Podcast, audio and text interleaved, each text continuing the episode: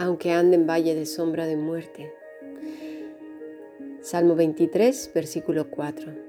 Bueno, esta mañana estuvimos reflexionando acerca de la vida de, de José.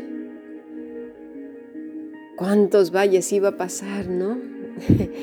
¿Quién iba a decir que después de haber sido el hijo favorito de papá, con su túnica de colores, las cosas iban a cambiar tanto, ¿verdad?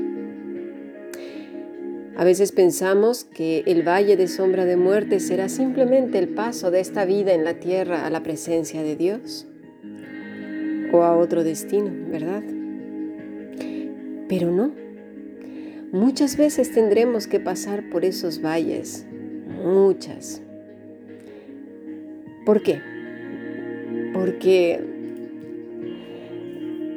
eh, David se, se estaba refiriendo específicamente a que las ovejas durante el verano tienen que pasar no precisamente por llanos, porque si no se deshidratan. El pastor tiene que llevarlas hacia las montañas, por ciertos valles.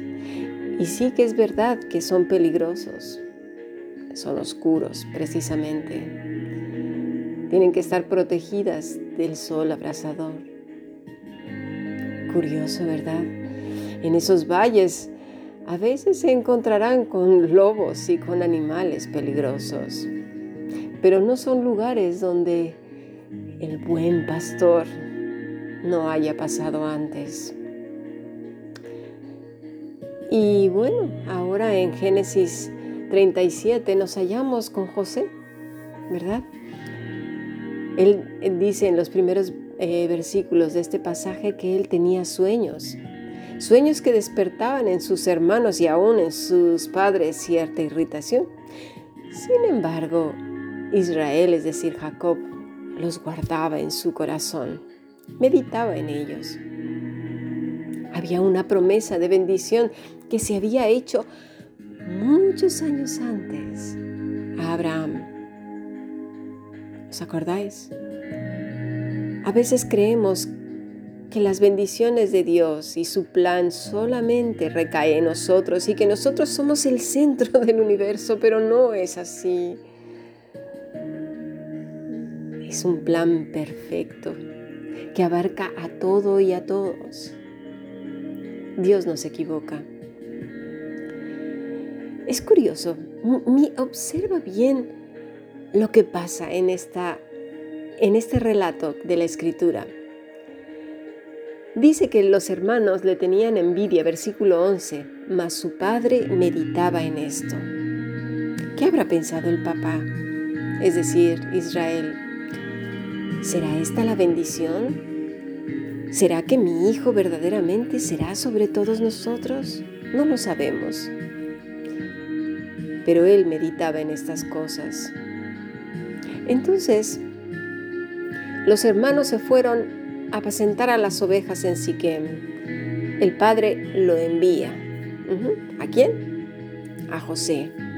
Y va por ahí en Siquem y resulta que no estaban. Pero, dato curioso, fíjate bien, encuentra a un hombre errante en el campo. ¿Qué hacía ese hombre ahí? ¿Qué hacía? Y además, fíjate bien, le pregunta, ¿Qué buscas? ¿Qué buscas? ¿Cuántas veces te has encontrado gente por la calle y tú caminando perdido, quizás buscando algo? ¿Te han preguntado qué buscas? ¿Verdad que no? Es muy raro. Es muy raro. ¿Qué buscas?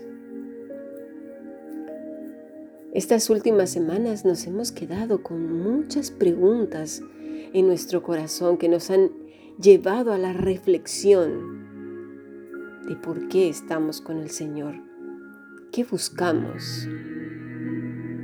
Quédatelo en tu corazón. ¿Qué buscas? Bien, José respondió, busco a mis hermanos. Te ruego que me muestres dónde están apacentando. Mira tú qué amable. Aquel hombre respondió, ya se han ido de aquí, yo les oí decir, vamos a Dotán. Entonces José fue tras de sus hermanos y los halló en Dotán. fue camino a cumplir los propósitos divinos. Qué curioso. Elevamos plegarias, Señor, encamíname en tu verdad y enséñame, porque tú eres el Dios de mi salvación. Ah, pero claro, queremos caminos llenos de flores, de cascadas, de manantiales y de verdes pastos, siempre de rocío y siempre de cosas bonitas. Uy, pero resulta que el camino que le esperaba era precisamente pasar por el valle de la sombra de muerte. Y entonces los hermanos lo vieron y dijeron el uno al otro, He aquí viene el soñador. Se ve que lo dijeron con cierto desdén. ¿Por qué? Porque en el versículo 20 leemos, Ahora pues, venid y matémosle, echémosle en una cisterna y diremos, alguna mala bestia lo devoró y veremos qué será de sus sueños. Sus hermanos verdaderamente tenían odio hacia él, le querían ver muerto. Pero el mal que ellos planearon finalmente fue en bendición. Y eso es lo que tenemos que creer y confiar en lo que Dios ha prometido para nosotros.